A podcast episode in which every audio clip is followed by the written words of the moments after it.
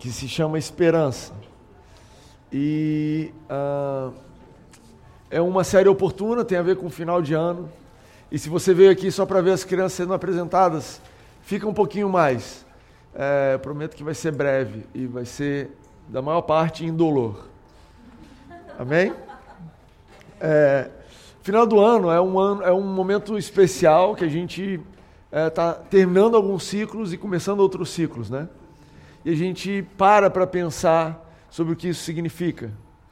É, o final do ano basicamente significa que a Terra deu uma volta ao Sol, ok? Todo mundo entende isso? Escola básica. E quando acaba um ano, começa o ano seguinte. Deus é incrível. O universo está sempre em movimento. As coisas de Deus estão sempre em movimento. E eu quero dizer que a sua vida também está em movimento. Eu quero te dizer que você pode se sentir parado, você pode se sentir uh, sem direção, pode parecer que as coisas não estão movimentando, mas nesse momento, você sentado aí, você está atravessando o universo a milhares de quilômetros por hora, você está girando em volta da, do eixo da Terra, em volta do, do Sol, e eu acredito que isso é um símbolo, é um sinal pequeno do que Deus, na verdade, quer dizer para a gente que você está sempre em movimento. A sua vida sempre ela está em movimento. Quer você saiba para onde você está indo, quer você não saiba. Se você está parado, se você tem uma sensação de estar parado, isso pode ter a ver com o teu referencial. Já viram isso? Às vezes você está na estrada a 200 km por hora, mas o carro do seu lado está a 200 km por hora, então parece que você está estagnado. Parece que você está parado. Por outro lado, você pode estar absolutamente parado, mas está passando uma porção de carros e parecer que está todo um movimento, mas não, você está parado. Então, movimento tem a ver com o seu referencial, a sua sensação de evolução a sua sensação de estar tá indo para frente. Tem a ver com a tua referência. E eu, que, eu quero, nessa série, te ajudar a colocar a sua referência no lugar certo. Te ajudar a olhar para Deus como sua referência de crescimento. Para que você tire os seus olhos das coisas dos seus parceiros, de como que você acha que a sua empresa deveria estar, tá, de como você acha que a sua carreira deveria estar naquele momento, como você acha que o seu corpo, sua saúde deveria estar, como seus colegas estão. Tira os seus olhos disso e coloque os seus olhos no que Deus tem para você. Coloque os seus olhos naquilo que Deus tem te chamado para fazer. Eu acredito que muita gente aqui está crescendo em Deus, está crescendo, o Espírito está crescendo, internamente você está crescendo, mas por fora parece que você está estagnado. Por fora parece que nada está mudando, por fora parece que é a mesma coisa ano após ano. E eu quero te dizer para você não desistir, para você não ser enganado com essa falsa sensação de estagnação. Deus está te conduzindo. Se você está seguindo a orientação dele, ele está te conduzindo para uma pessoa, para um lugar mais maduro. Ele está te conduzindo para um lugar, para a direção certa. Você não está perdido. Amém? Vocês recebem isso daí? Amém. Gente, eu estou falando algo que, se você parar para pensar, é muito profundo na sua vida, na nossa vida ter como referência de crescimento o que Deus diz a meu respeito. É algo profundo. Isso diz respeito a mudanças que ninguém imagina que você ia fazer, mas para Deus faz todo sentido. A Bíblia é cheia dessas histórias cheia de histórias de pessoas que mudavam a vida radicalmente para uma direção que todo mundo falava: olha, isso só vai dar errado. Isso só vai dar errado. É, eu lembro aqui de uma história, por exemplo, de Abraão com o sobrinho dele Ló, e eles estavam brigando, eles estavam em conflito, e eles resolvem, ó, vamos para cada um para um lado? Vamos cada um para um lado. E Ló vê um gramado de um lado e Abraão vê um deserto do outro. E Ló fala, eu quero esse gramado. E Abraão fala, então eu vou nesse deserto. E qualquer pessoa que estivesse olhando a situação poderia estar tá falando, olha Abraão, você está fazendo uma péssima decisão da sua vida. Você está indo para um deserto. Ninguém sobrevive no deserto. Deserto é um lugar de coisas mortas. Você está caminhando, você está apontando a sua vida na direção de algo que é morto, que não vai sobreviver. Mas Abraão sabia que Deus estava com ele, Abraão sabia que Deus estava conduzindo ele, e ele sabia que tudo que ele precisava para dar certo, e a evolução na vida dele era relativa a Deus. Então Abraão falou: Olha, eu vou para o deserto sem nenhum problema.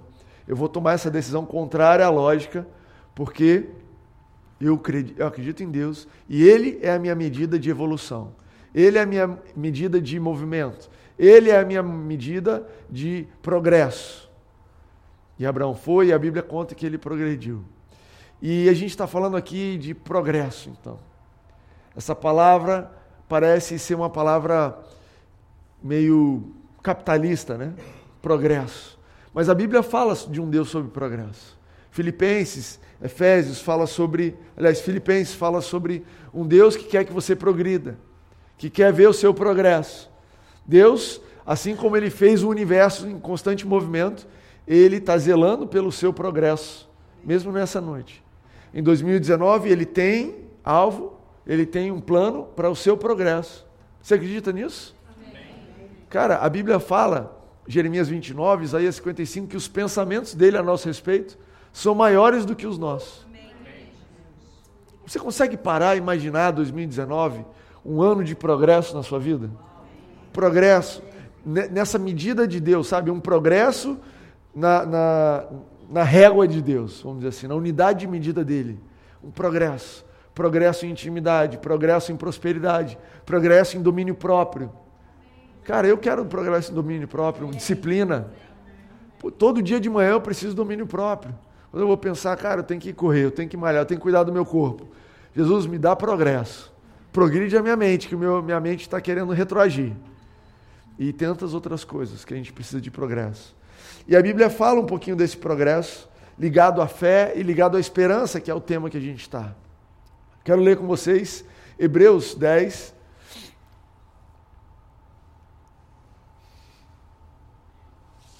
Eu e você, a gente está indo e voltando?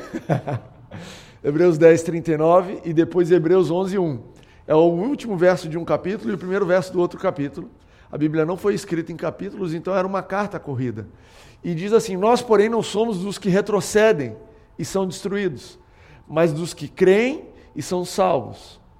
Ora, a fé é a certeza daquilo que esperamos e a prova das coisas que não vemos. E você vê aqui nesse trecho Deus mostrando a intenção, o plano dele para a nossa vida, um plano de progresso. Deus não tem para você o objetivo que você retroceda. Ele não quer que você retroceda. Os planos dele para a sua vida não são de retrocesso. Ainda que você possa olhar e falar, Deus, a forma como você está me conduzindo, o caminho que você está me guiando, parece retrocesso. Mas se você está sendo guiado por Deus, não é um retrocesso, você está avançando.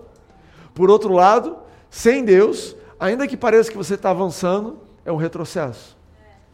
E é curioso isso. Essa régua de Deus é diferente do mundo. Essa história que eu contei para vocês de Abraão e Ló. Ló parecia que estava evoluindo. Ló resolveu se mudar para Ipanema, para Lagoa. Estava num apartamento maravilhoso, uma vista linda. Já Abraão, eu não quero dizer um bairro aqui para não chocar ninguém. Abraão foi para um lugar diferente. Tem alguém aqui de São Gonçalo? Eu pensei num lugar longe. Assim. Maricá. Queimados. Enfim, não é nada pessoal, ok? Mas é um lugar menos bonito do que Ipanema, Jardim Botânico. Eu acho que o pessoal de Queimados reconhece isso também. Enfim, quem estava olhando de fora falou: cara, Ló avançou, está numa cobertura, Jardim Botânico, vendo Cristo. Mas Ló, a história depois mostra que ele estava se distanciando do que Deus tinha para ele, que existia uma bênção sobre a vida de Abraão, existia uma promessa de prosperidade para a vida de Abraão, e enquanto Ló acompanhou Abraão, Ló foi abençoado. E ele não entendeu aonde vinha, da onde vinha a fonte da bênção na vida dele. Ele não entendeu da onde vinha é, é, tudo aquilo, aquela prosperidade, aquele sucesso que ele estava vivendo. Ele não entendeu que aquilo vinha dele estar andando como uma pessoa abençoada. Naquela época, na época da velha aliança, a bênção não estava sobre todos que aceitavam Jesus como é hoje. A bênção estava sobre Abraão, sobre os descendentes de Abraão. E Ló então foi morar numa cobertura no Jardim Botânico na lagoa, e Abraão foi para queimados. E tempos depois, o que, a Bíblia conta? Que Abraão teve que salvar Ló, porque tinha se metido em roubado. Ele vai e salva Ló, e Ló fala: beleza, muito obrigado, vou voltar lá para minha cobertura. Depois tem que vir anjo do céu para salvar Ló de novo, porque se meteu em outra roubada. E Abraão, a Bíblia vai dizendo, só prosperando, só avançando. E o filho dele veio, e ele se tornou forte e poderoso, e Deus foi com ele até o final da vida dele. Porque Abraão nunca retrocedeu E o que a Bíblia diz aqui por retroceder é deixar de crer, deixar de ter uma esperança que vai te movimentar para frente. Abraão nunca perdeu a esperança do que Deus tinha prometido para ele. E ainda que no deserto, ele continuava crendo, continuava esperando. E aí a Bíblia define o que é essa fé. Esse é o trecho da Bíblia que define sobre essa fé. Esse, esse capítulo da Bíblia, Hebreus 11, eu quero deixar de dever de casa para vocês. Essa semana, você vai ler Hebreus 11. Hebreus 11 vai contar a história de homens e mulheres que avançaram pela fé, que creram contra tudo, a partir de uma promessa, a partir de uma esperança que Deus fez nascer no coração deles. Eles creram. E eles avançaram. E conta a história de Noé, e conta a história de Jacó, e conta a história dos pais de Moisés, e conta a história de Moisés. É lindo esse capítulo, eu quero encorajar você a ler. Por que, que eu quero te encorajar? Porque nós estamos diante de um novo ano. Nós estamos diante de um ano novo, 2019, e o que Deus tem falado no meu coração é que nós precisamos encher o nosso coração de esperança. Nós precisamos encher o nosso coração de expectativa de coisas boas que se você não mudar o que você espera para o ano que vem, o, o ano de 2018 vai se repetir em 2019. Se você não mudar a sua esperança, nada diferente vai acontecer. Por quê? Porque a fé, condição básica para que Deus haja na sua vida. Aliás, o termo certo é: Deus já te abençoou com todas as bênçãos no mundo espiritual. Esse é o nosso Deus. Pela graça, na, na cruz de Jesus, Ele já nos deu tudo mas a forma como nós recebemos as coisas que Ele nos deu é, são, é pela fé. A forma é pela fé. É pela fé que nós recebemos. Não existe outra forma de receber. Não é pelos seus méritos, não é pelo quanto você dá na igreja, não é quanto você vem aqui, não é o quanto você é obediente a Deus. É o contrário. É a sua fé em Deus que te faz receber. E essa fé te faz obediente. Essa fé te faz generoso. Essa fé te faz frequentar uma igreja local. Essa fé te transforma mas é primeiro a fé e depois os atos. E essa fé que você precisa ter no seu coração para progredir, para avançar em 2019, ela depende totalmente da sua esperança. Porque, como você pode ler aqui, a fé é certeza do que esperamos. A fé é certeza não do que você está vendo, mas do que você espera. Logo, você consegue concluir junto comigo que sem esperança não tem fé. Não tem como você acreditar em uma coisa se você não espera algo. Não tem como você exercer fé que você vai ser curado se você está esperando um mau resultado. Se o seu coração, se tudo dentro de você diz vai dar errado, daqui a pouco descobre uma coisa errada, está me dando uma dor aqui, uma dor aqui. E a minha expectativa é que em 2019 descubram finalmente um diagnóstico mortal para a minha vida. Se essa é a sua esperança, como é que você vai exercer fé diferente disso? se a fé é a certeza daquilo que você espera. A fé é necessária, mas a esperança é quando ela nasce. E olha o que diz: é a prova das coisas que nós não vemos. Como é que você pode ter certeza, pode ter prova em algo que você não vê? Gente, certeza é algo que você está pensando. Se você tem certeza, é porque está dentro de você. Mas como é que pode ter certeza em algo que você não está vendo? E aí é a minha é o tema dessa mensagem, é imaginação. O tema dessa mensagem, a segunda mensagem da série Esperança é imaginação. Eu acredito que Deus funciona através da sua imaginação.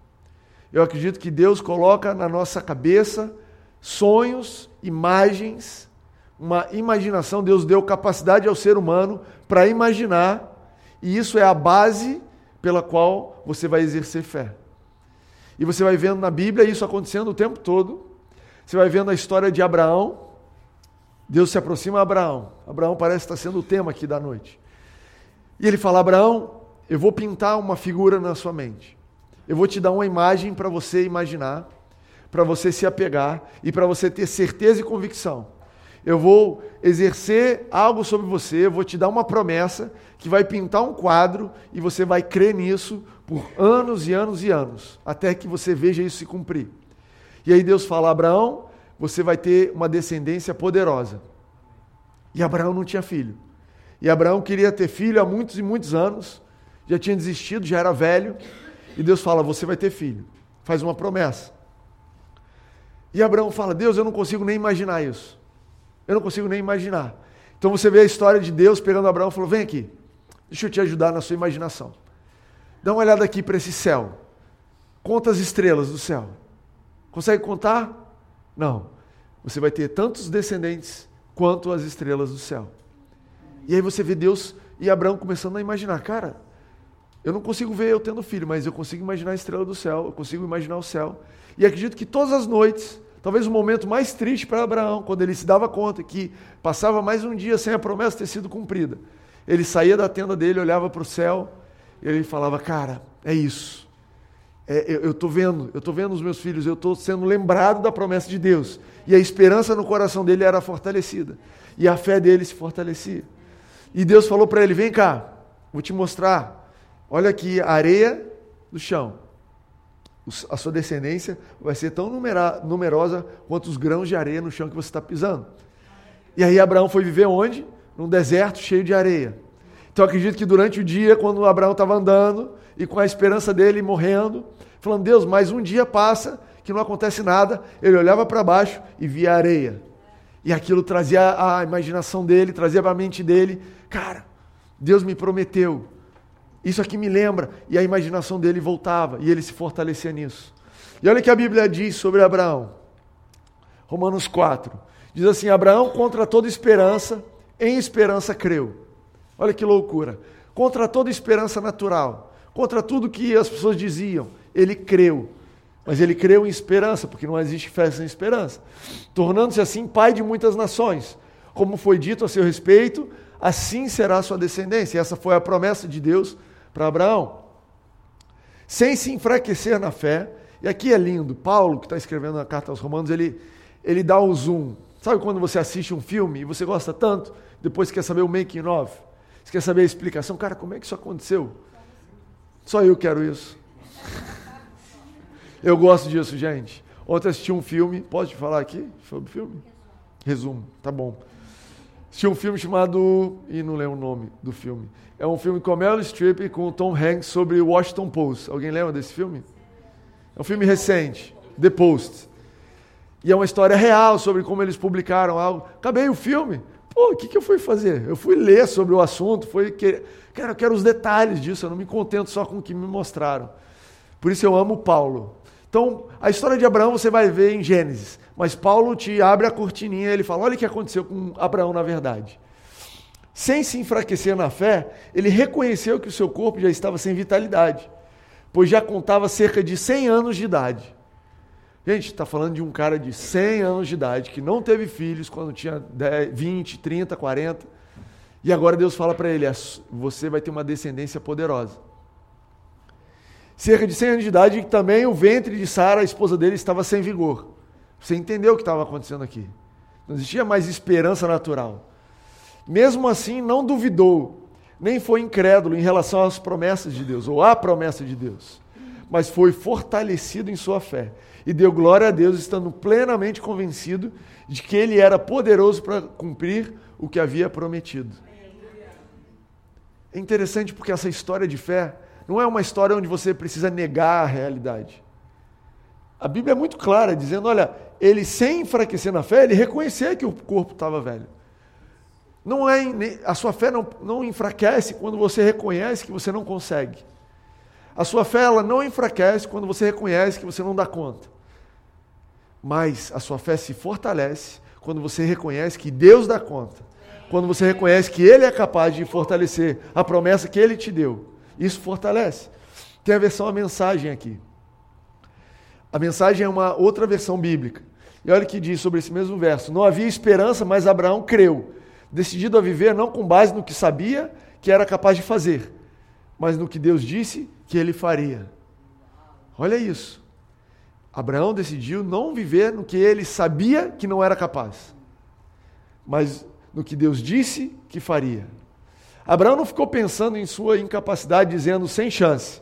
Esse corpo de 100 anos nunca vai gerar um filho. Ignorou décadas de infertilidade de Sara e foi persistente não foi reticente sobre a promessa de Deus com questionamentos. Em vez disso, mergulhou na promessa e se fortaleceu. Ficou à disposição de Deus, certo de que ele cumpriria o que tinha dito. Gente, isso toca o meu coração diretamente. Porque eu convivo muito, muito, muito. Eu me esbarro frequentemente com coisas que eu sei que eu não dou conta de fazer. Coisas que eu sei que eu não dou conta de fazer. E elas vêm para talvez roubar a sua fé. Quando você se depara com uma pregação, você vem na igreja e fala assim: olha, volta a ter esperança naquilo. Você talvez fala para dentro de você, fala, cara, eu sei que eu não dou conta. Eu não tenho mais esperança de mudar essa área da minha vida. Eu sei que eu não dou conta. E é exatamente isso que a gente está falando aqui. Sobre as coisas que você não dá conta. Abraão creu, decidido a viver não com base no que sabia que não era capaz. Mas ele decidiu viver no que Deus disse que ele faria. Firme, firme, firme, firme na promessa. Agora, eu acredito que Deus, ele, primeira coisa que ele faz quando ele entra em contato com alguém, ele muda a perspectiva daquela pessoa. Quando, a primeira coisa que ele faz quando ele te encontra, ele fala: olha, para de olhar para cá e olha para lá. Para de olhar no que você não dá conta e olha para o que eu dou conta. Para de pensar no seu problema como algo que você não sabe resolver e olha para mim como o Deus capaz de resolver todas as coisas. E Deus faz isso de uma forma muito sutil. Você que conhece a Bíblia, você vai reconhecer isso. Deus sempre que se aproxima de alguém, ele faz uma promessa para essa pessoa. Deus poderia se gabar, e ele não estaria se gabando falsamente.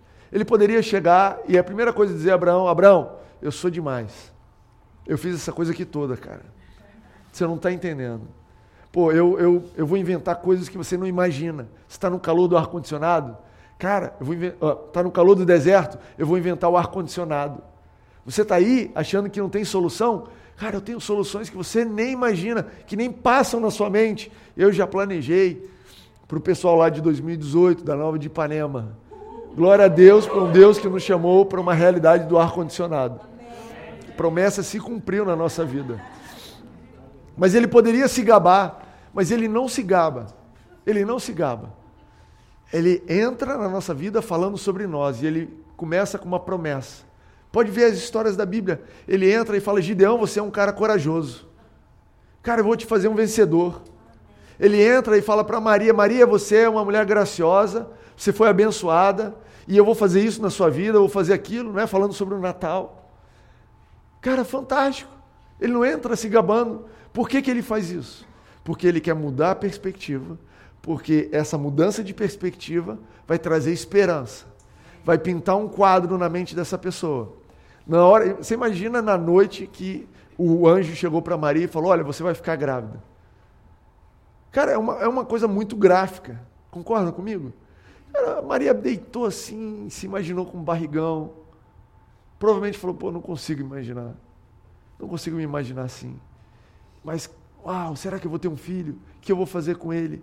E a partir dessa esperança, no momento que você tem uma esperança dada por Deus através de uma promessa, você tem então a possibilidade de exercer fé. Então Maria andou em fé ali. E eu separei algumas promessas para trazer para vocês, porque eu acredito que Deus tem promessas para a nossa vida para o ano de 2019. Deus tem promessas para cada um de vocês. Deus começa com promessas gerais que estão na Bíblia a nosso respeito, e isso avança para promessas particulares que ele já fez a você e para mais ninguém. Mas, infelizmente, eu percebo que o cristão de hoje em dia precisa avançar no conhecimento das promessas de Deus para a nossa vida.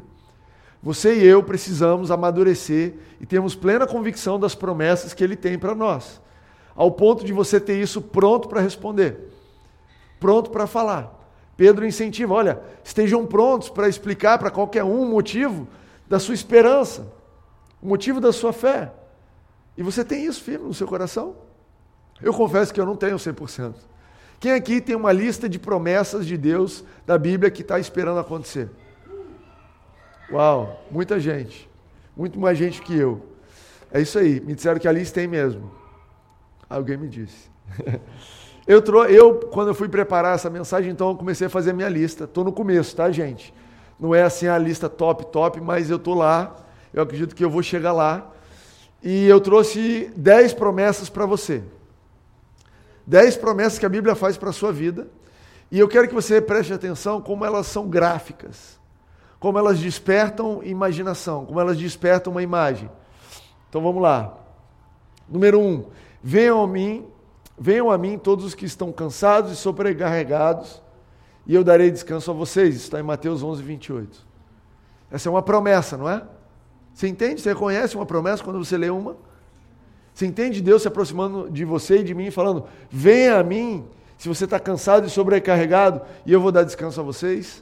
Consegue imaginar isso? O que, que você imagina? Se imagina no trânsito do Rio de Janeiro, cansado e sobrecarregado? O que, que você imagina? Uma mochila pesada, você tirando aquela mochila pesada? O que, que você imagina? Aquela noite de angústia, de ansiedade, de preocupação e Deus te aliviando? Sabe aquela noite que você não está conseguindo dormir, rola de um lado, rola do outro, o que, que eu vou fazer? E Deus simplesmente falando, cara, então vem cá. Eu vou te aliviar. Joga isso sobre mim. Deixa que eu pego esse seu descanso, esse seu, sua, seu cansaço e seu, sua sobrecarga, e eu vou dar descanso para você. Consegue imaginar isso? Gente, você precisa imaginar. Você precisa ter essa imagem. Imagina você na sua cama rolando, imagina você no seu trânsito, imagina a mochila, a sua mochila que cor é vermelha, imagina a cor vermelha da mochila. Por quê? Porque essa imagem vai despertar esperança no seu coração. João 11, 25 diz: Eu sou a ressurreição e a vida. Aquele que crê em mim, ainda que morra, viverá. Essa é uma promessa ou não é? Essa é uma promessa linda, porque é uma promessa do, dos piores males que podem acontecer com alguém. Essa promessa para mim é muito boa, porque quando eu penso no meu problema, eu não morri ainda. Eu não morri ainda. Então, Deus está dizendo assim: olha, ainda que você morra, se você crer em mim, eu vou te ressuscitar. Ainda que você morra, eu vou te dar vida. Nem a morte é difícil para mim. Quanto mais, e aí você preenche isso daqui.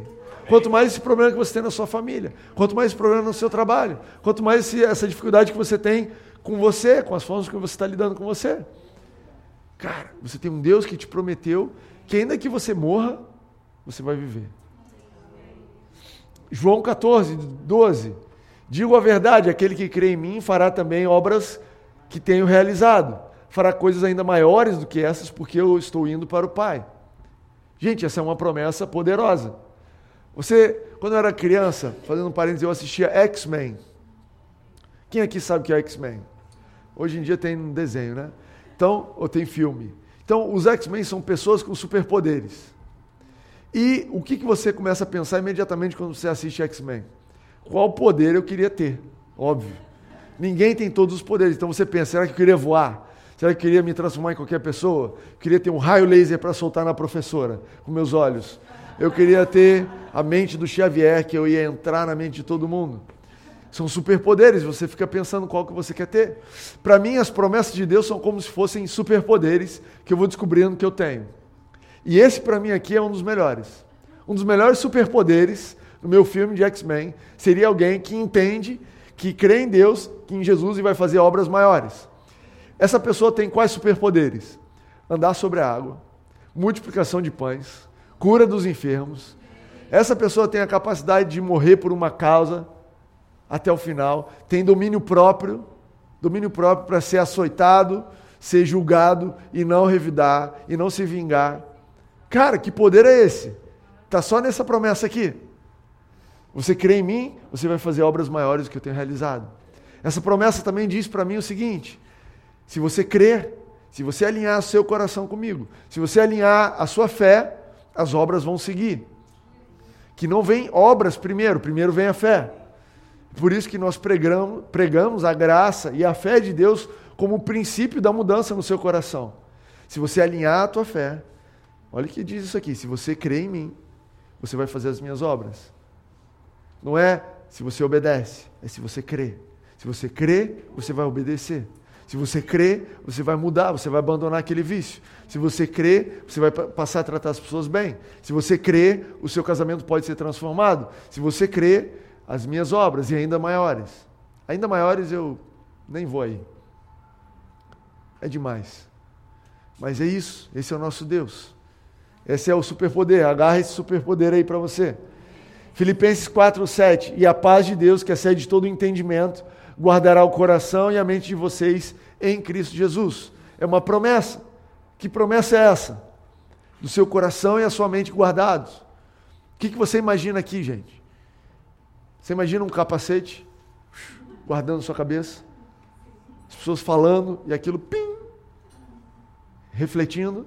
Consegue imaginar um coração protegido? As pessoas te ofendem e aquilo não, não pega. Gente, eu estou sendo muito. Eu, a minha imaginação está a mil aqui. Eu estou imaginando. Já viu aquele comercial? Me aguenta aí, gente. Tenha paciência comigo e tolerância. Você não achou que eu vi isso na igreja? Já viram aquele comercial de alguma. daquelas coisas impossíveis que tinha na, na televisão? Tipo, essa faca corta tudo, essa minha calça nada corta. Já viram isso? Lembra de um comercial de um negócio que eles passavam no vidro, que a água não pegava no vidro? E aí eles passavam no metade do vidro e aí ia para a chuva, aí metade ficava cheio de água e a outra metade a água corria. Quem assistiu esse comercial? Só pouca gente. Não foi popular, não foi para frente esse produto. Eu tenho 34 anos de idade. Era Polishop, Shoptime. Gente, eu estou me entregando bonito, não tem nenhum problema.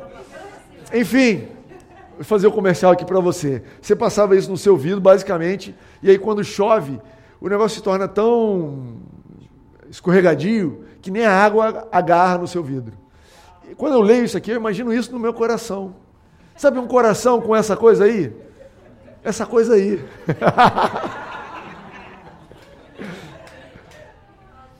Cara, alguém vem e me ofende, não pega. A pessoa vem e fala mal de você, cara, não pega, meu coração está com aquele negócio lá. meu coração está protegido. Amém? É lógico que é, aquele negócio lá é o quê? É a paz de Deus, né, gente? Segundo essa promessa, é a paz de Deus. Cara, eu tenho a paz de Deus. Você acha que eu vou me angustiar por causa disso? Cara, eu tenho a paz de Deus. Você acha que isso vai colar no meu coração? Você acha que eu vou ficar amargurado contra você? Você acha que eu vou algo vai me impedir de liberar perdão para a sua vida? Cara, eu tenho a paz de Deus, eu tenho a promessa, que eu tenho uma paz que protege a minha mente. Eu não vou ficar pensando besteira, eu não vou ficar pensando algo mal contra você, eu não vou ficar aqui maquinando uma traição, vou ficar aqui, eu não tenho tempo para ficar maquinando o que as pessoas estão fazendo, porque meu coração e a minha mente estão protegidas por Deus. Ele tem uma promessa sobre a minha vida e eu me fortaleço nessa promessa. Esse, essa é o, é, cara, é o poder dessa promessa. Agarra isso aí. Atos 16, 31, crê no Senhor e serão salvos, você e a sua casa, e os da sua casa. Cara, outra promessa fantástica.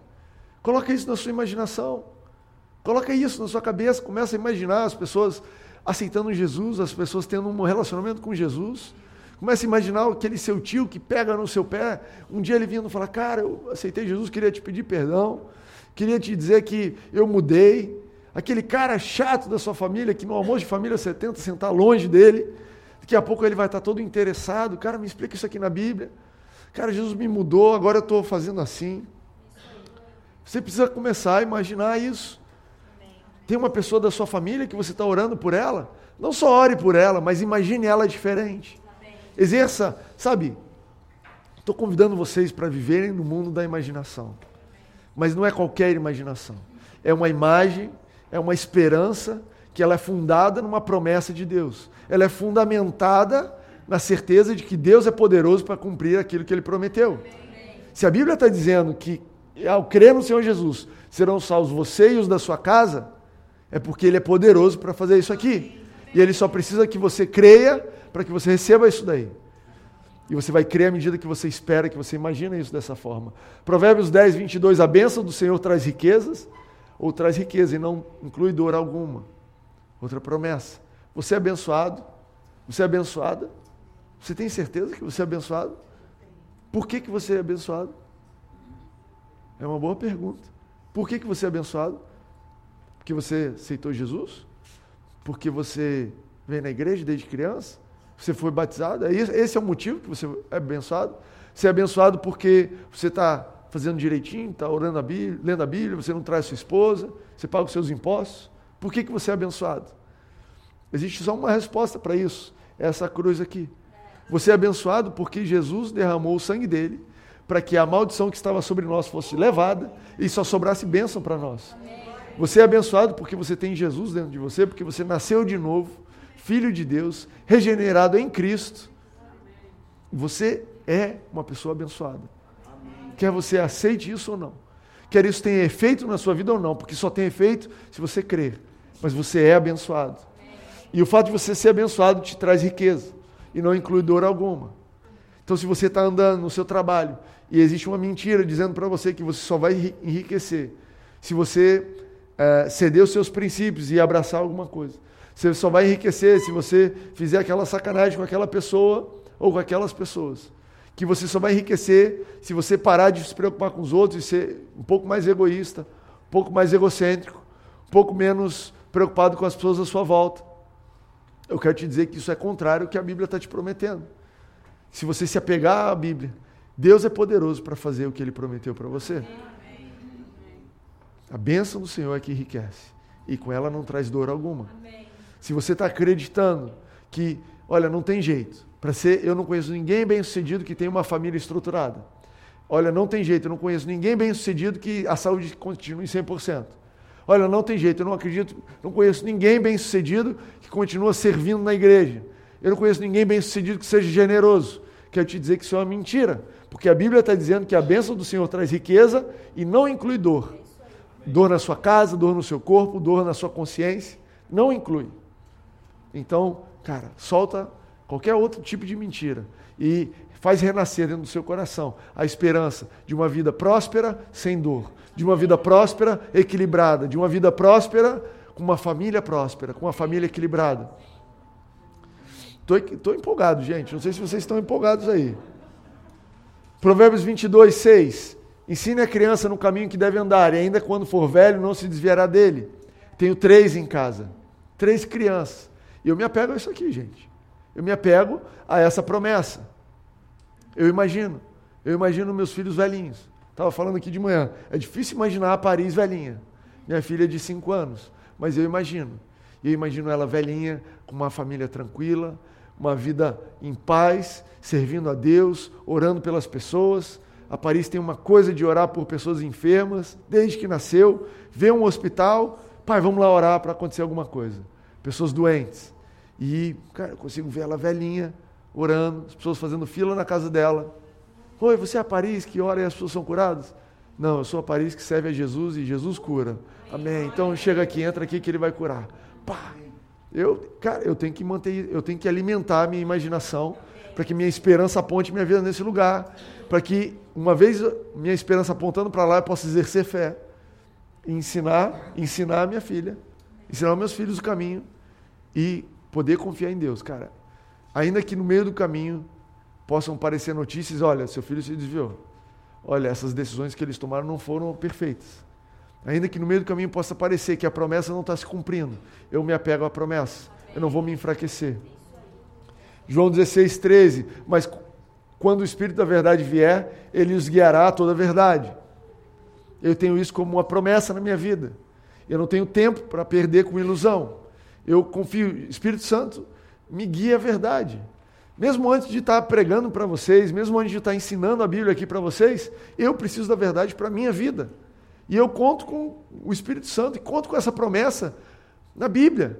Para isso, Deus, você vai me guiar a verdade. E se eu estiver enganado sobre qualquer área da minha vida, eu posso confiar que o Espírito Santo vai me conduzir. Amém. Ele vai desfazer as mentiras, ele vai desfazer as ilusões. E ele vai me guiar à verdade. E a verdade, ela não cede, a verdade ela é firme, ela é robusta, ela dura com o tempo. A mentira com o tempo se desfaz, mas a verdade se fortalece. E ele vai me guiar. Ele vai me guiar. Eu tenho certeza que em 2019 vão acontecer coisas na minha vida que eu não sei como resolver. Eu tenho certeza que em 2019 eu vou me deparar com situações novas. Eu tenho certeza que em 2019 eu vou me deparar com caminhos que vão para dois lados. Mas eu sei que eu tenho alguém me guiando. Eu sei que eu tenho o Espírito Santo que ele me guia. Então eu posso ficar tranquilo. Olha, se eu não tenho uma direção ainda, eu vou ficar calmo, porque ele vai me apontar para onde eu vou. Olha, mas Deus, eu preciso, eu preciso dizer para onde eu vou. Tenho aqui, eu estava andando no caminho e aí tem bifurcou. Eu vou para a direita, eu vou para a esquerda. Eu não estou ouvindo. Eu não estou ouvindo. Eu não estou ouvindo. O tempo está passando, eu não estou ouvindo. Acho que eu vou decidir. Acho que eu vou escolher um ou outro, porque o Espírito Santo me abandonou. Eu acho que Deus não quer me dizer. Acho que é uma charada. Não é uma charada. Por quê? Porque existe uma promessa de que o Espírito Santo vai me guiar. Se existe uma promessa, eu preciso ficar firme, certo de que Ele é poderoso para cumprir isso. E que Ele não vai me guiar numa charada. Como eu disse, Ele não vai me guiar, não é uma pegadinha. Eu não vou chegar lá no céu e falar, Deus, eu fiquei parado ali naquela bifurcação 10 anos. Pegadinha do malandro. A resposta estava ali, tu que não sabia. Tinha que ter lido. Tu leu Oséias? Tu não leu Oséias? Oséias quem, Deus? É um livro da Bíblia, cara. Estava lá a resposta, Oséias 4. Mas tu ficou lá, não lia Oséias, 10 anos. Você acha que Deus vai te guiar assim? Aliás, só uma pergunta. Alguém já foi guiado por um guia desse jeito na vida? Você vai pegar um guia turístico, ele vai te guiar para o pão de açúcar. Aí ele some. Aí ele some. Aí você. E agora? Pô, deve ser uma pegadinha. Eu devo ter que decidir sozinho. Vai ver que esse guia aqui, esse é o momento que eu escolho. Eu vou para o bondinho ou eu vou a pé na trilha? Eu não sei. Esse é a direita. Cara, não tem. O guia humano, que é cheio de defeitos, ele não te deixa. Ele fica do seu lado. E se ele te deixar, é o seguinte: ó, o bondinho está vindo, fica aqui na sala de espera, fica aqui um pouquinho, que daqui a pouco a gente vai embarcar. Isso o guia faz. Fica aqui um pouquinho. E aí, talvez ele vai resolver alguma outra coisa, e o Espírito Santo faz isso direto com a gente. Ó, sala de embarque. Seu voo vai sair em breve. Já, já ouviu isso? Quando voltar atrasado? Em breve, em breve pode ser para sempre, não sei. Às vezes horas. Em breve o seu voo vai sair. Às vezes o que o Espírito Santo falou no seu coração é isso. Olha, espera que eu vou resolver a situação. E aí você começa a fritar. Cara, será que ele vai me guiar? Será que ele não vai me guiar? Acho que é para eu decidir. Acho que o jeito de resolver essa situação é eu fazendo alguma coisa. Esse não é o Deus que a gente serve. A gente serve um Deus que prometeu o Espírito Santo e diz: quando o Espírito da verdade vier, ele os guiará a toda a verdade. Você pode ler lá em João 16 que fala mais coisas sobre esse guia. Romanos 8 fala mais coisas sobre esse guia. Gálatas 5 fala mais coisas sobre esse guia, sobre ser guiado pelo Espírito Santo. João 14, digo a verdade, aquele que crê em mim fará. Opa, é de novo a mesma coisa. Última promessa. Essa é a promessa final. Eu não sei se você sabe, mas a Bíblia tem spoiler. Você não gosta de spoiler? Sabe que é spoiler quando conta o final do filme, o final da piada? Então, a Bíblia tem spoiler. A Bíblia já te diz como acaba os últimos dois capítulos de Apocalipse. E essa aqui é a promessa que eu estou esperando. Ele enxugará dos seus olhos toda lágrima, não haverá mais morte, nem tristeza, nem choro, nem dor, pois a antiga ordem já passou. Essa é a promessa máxima que todos nós estamos esperando. Essa é a esperança que move o nosso coração desde o dia que você aceita Jesus. Jesus, eu quero estar lá do outro lado, num lugar que não tem mais dor, que não tem mais morte, que não tem mais tristeza, que as lágrimas dos meus olhos são enxugadas, porque a velha ordem passou e agora nós vamos viver uma nova, novo céu, nova terra, uma nova vida. Se a sua expectativa de esperança, se a sua fé é só para essa vida, cara, você está saindo só com a entrada. Só com a entrada. Ainda tem o prato principal. E eu acho que Deus é italiano nesse sentido. Porque tem muito prato e vai vindo prato. Já comeram na casa de algum italiano, ou então no restaurante italiano, ou na Itália, sei lá. O pessoal aqui é muito chique. Cara, não para de vir comida. Agora, eu creio que o que a gente tem aqui nessa terra é bom, é maravilhoso, é abençoado, mas é só a entrada. É só a saladinha do começo. Eu tenho essa expectativa disso daqui, ó, de viver num lugar que não tem mais morte, não tem tristeza, não tem. Cara, eu não consigo nem. Eu ia dizer que eu não consigo imaginar, mas é contrário à mensagem de hoje. Então eu vou imaginar. Eu preciso começar a imaginar. Cara, um lugar onde ninguém morre, o que, que acontece? Um lugar onde, cara, não tem tristeza. Uau, não tem dor. Ah, tá bom de promessas para vocês? Dez promessas que eu trouxe. Anota. Depois você pode ouvir. Agora, gente, essa história, essa história de imaginar, ela não é uma coisa estritamente bíblica. Não sei se você já percebeu que o mundo lá fora já pegou, já, já teve essa sacada. Que a sua vida aponta na direção de onde vai a sua mente. Já perceberam quantos comerciais você assiste de televisão estão ali simplesmente para te fazer imaginar alguma coisa? Já viu o comercial da Coca-Cola? Não tem ninguém bebendo Coca-Cola. É um monte de gente feliz, um monte de gente na piscina, na praia, gente linda, ninguém gordo, urso polar, Natal. Aquilo vai te, aquilo vai alimentando a sua imaginação. Já viu é, showroom de, de apartamento, de casa? Já viu isso? Vão subir ali um prédio. Então, no passado, a primeira vez que eles foram vender, eles falaram: olha, aqui, tá vendo esse terreno aqui que não tem nada? Vai ser um prédio enorme. Me paga um milhão de reais. Eu, tá maluco? Estou vendo nada. Aí, pô, como é que a gente vai fazer isso? Vamos desenhar. Começaram a desenhar. O prédio vai ser assim. Opa, já achou um ou outro que dá um milhão de reais aqui no apartamento. Legal. Não. A última invenção. Vamos fazer um apartamento modelo, não é isso? No showroom, para que as pessoas possam entrar e imaginar como é que elas vão estar lá dentro. Não é isso? Então você olha o terreno, não tem nada. Vem aqui. Aí você entra ali, naquele apartamento mobiliado, e você entra na sala, e você senta, e aí você fala, uh, já estou imaginando. Aí você vê a varanda, ali vai ter a vista para o Cristo. Uau, fantástico. Onde é que eu assino? Não é? Aí você entra lá no banheiro fala, cara, aí eles falam, deita na cama, entra no banheiro, finge que você está tomando banho. Eu nunca fiz. Não sei se faz isso. Mas o que, que é isso? O que, que é isso? Eles estão tentando te ajudar a imaginar, porque eles sabem que se você imaginar, se você voltar a sua mente para esse lugar, daqui a pouco o seu bolso vai junto. Daqui a pouco a sua decisão vai junto. Existe uma medida no, no, mercado, uma medida empresarial, que qualquer pessoa que faz gestão de marca sabe dessa medida que chama share of mind, que é parte da sua mente. E eles medem. Eles medem quanta, quando se fala de carro, o que é que vem na sua mente? Eles fazem pesquisas o tempo todo, fazendo pesquisa. É, o que, que vem na sua mente? Ah, vem Fusca. Não, isso era 1970. Um, daqui a pouco o Fusca foi perdendo a imaginação das pessoas, foi entrando Gol, daqui a pouco foi entrando. Hoje, talvez, cara, eu, eu fecho meus olhos, eu vejo BMW. Pronto, a BMW conseguiu ocupar a sua mente em tantos por cento, ou eles medem assim, tantos por cento da população, quando pensa em carro, a primeira coisa que eles pensam é Volkswagen, ou então BMW, ou sei lá o quê. E existem empresas e equipes, e talvez alguns de vocês trabalham o tempo todo para alcançar, para conquistar a mente das pessoas. Porque vocês sabem que se você imagina daquela forma, daqui a pouco as suas decisões vão seguir nessa direção. Isso é totalmente bíblico. Você vai comprar um carro, o que, que eles fazem? Vamos fazer um test drive? Entra no carro. Imagina que esse carro é seu. Liga o ar-condicionado. O carro do test drive não faz barulho o carro do test drive não tem problema nenhum, não acende luz nenhuma. Aquele negócio só funciona. E você fala, cara, é isso que eu preciso. Meu carro acende um monte de luz, meu carro faz barulho.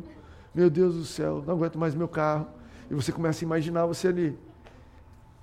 E existem muitas outras coisas que é, o mercado de hoje em dia está lidando com a sua imaginação. Sabe que se conseguir captar a sua imaginação, vai captar as suas decisões. E Deus está nesse mercado muito antes que qualquer pessoa. Muito antes de qualquer um, Deus quer que você imagina. Ele sabe que se a sua imaginação estiver no lugar certo, se você estiver com a esperança no lugar certo, a sua vida vai seguir para aquela direção.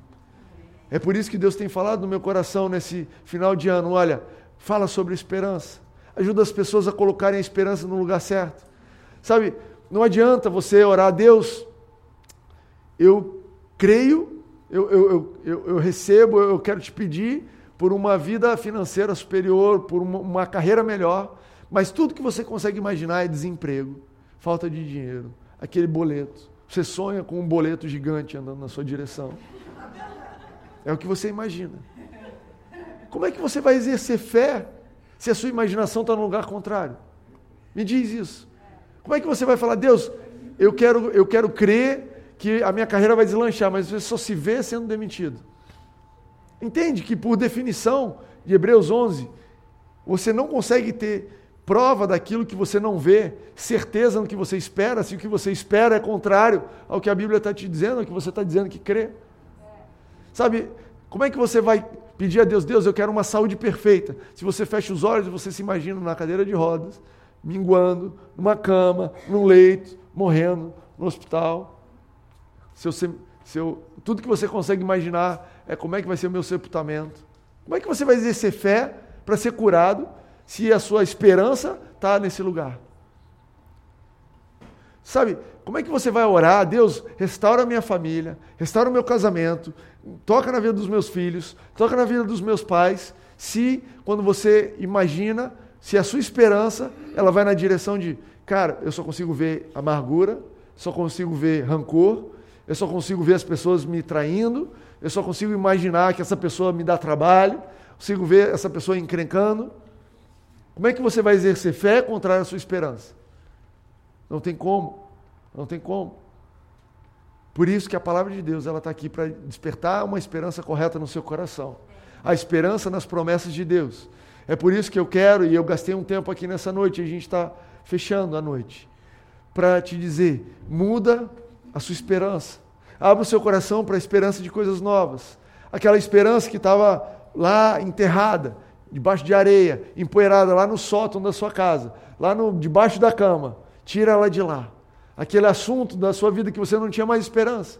Cara, faz anos que eu não penso mais em umas férias maravilhosas.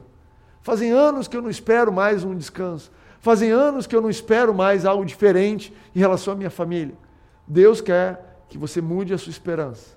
Deus quer despertar você para uma esperança melhor. Deus quer despertar você para um futuro diferente. Amém? Amém? Se você puder ficar de pé, nós vamos finalizar orando. Eu tenho três pontos práticos. Três pontos práticos para a gente fechar. São bem rápidos. Primeiro ponto é: seja intencional em destruir pensamentos que são ruins em alimentar esperança em coisas boas. Seja intencional. Sabe a diferença de intencional e natural? Talvez para você, você faça algumas coisas naturalmente. Outras coisas você não faz naturalmente. Essas você precisa fazer intencionalmente. Entende isso? Alguns de nós aqui naturalmente gostam de fazer esporte. Outros precisam ser intencionais em praticar esporte. Do contrário, não vão levantar do sofá. Alguns aqui são naturalmente educados e simpáticos e gentis, outros precisam ser intencionais.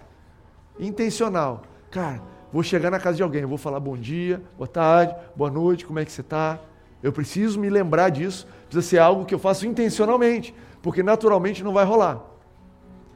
Eu quero te dizer, eu quero te convidar a ser intencional em abafar os pensamentos ruins e alimentar a esperança nas coisas boas. Seja intencional nisso. Pegue, perceba ao longo da tua semana os seus pensamentos e coloque eles no lugar certo. A segunda coisa que eu quero te encorajar é manter a sua imaginação, manter os seus pensamentos nas coisas do alto. A Bíblia diz isso. Colossenses 3, 1 e 2 diz: Portanto, já que vocês ressuscitaram com Cristo, procurem as coisas que são do alto, onde Cristo está sentado à direita de Deus mantenham o pensamento nas coisas do alto e não nas coisas terrenas. Nada contra você imaginar o seu time ganhando o título. Nada contra você imaginar você com aquela roupa linda, maravilhosa. Mas não gaste a maior parte do seu tempo nisso. Gaste seu tempo imaginando as coisas de Deus para a sua vida. Gaste tempo imaginando Deus transformando a sua vida, o seu coração Gaste tempo meditando nas promessas de Deus, imaginando nas coisas que Ele tem para você, porque essas outras coisas elas vêm a reboque. Sabe? Deus vai te prosperar, Deus vai te abençoar, e nesse processo você vai ter uma roupa linda. E mas não gaste a parte preciosa do seu tempo imaginando coisas terrenas. Volte somente para o Timóteo, o que, que são coisas do alto? Leia a Bíblia e você vai ver. Leia a Bíblia e você vai ver as promessas. A gente falou de 10 aqui. Deus está muito mais preocupado com os seus filhos, muito mais preocupado com a sua seu descanso, com a paz no seu coração, com a sua mente, do que com outras coisas superficiais. Terceira coisa, seja fortalecido enquanto você espera. Seja fortalecido, não veja essa dinâmica de esperança e um dia vai se cumprir como algo cansativo. Deus não é o Papai Noel, que vai vir no dia 25 de manhã, te entregar a benção e falar: Você esperou, você foi um bom garoto, toma aqui o seu presente, Ano que vem eu estou de volta. Não é essa a história. A história de Abraão é uma história de um homem que andou 25 anos com Deus até se cumprir essa primeira promessa de descendência. Mas eu te garanto que por 25 anos ele teve a melhor companhia possível. Eu te garanto que por 25 anos ele foi transformado pelo novo amigo que ele encontrou. Por um Deus que transformou não só a questão de filho dele, não só o transformou em um pai, mas transformou ele em um homem mais generoso, um melhor marido, transformou ele numa pessoa mais feliz, mais grata, com um coração mais generoso, porque esse é o nosso Deus.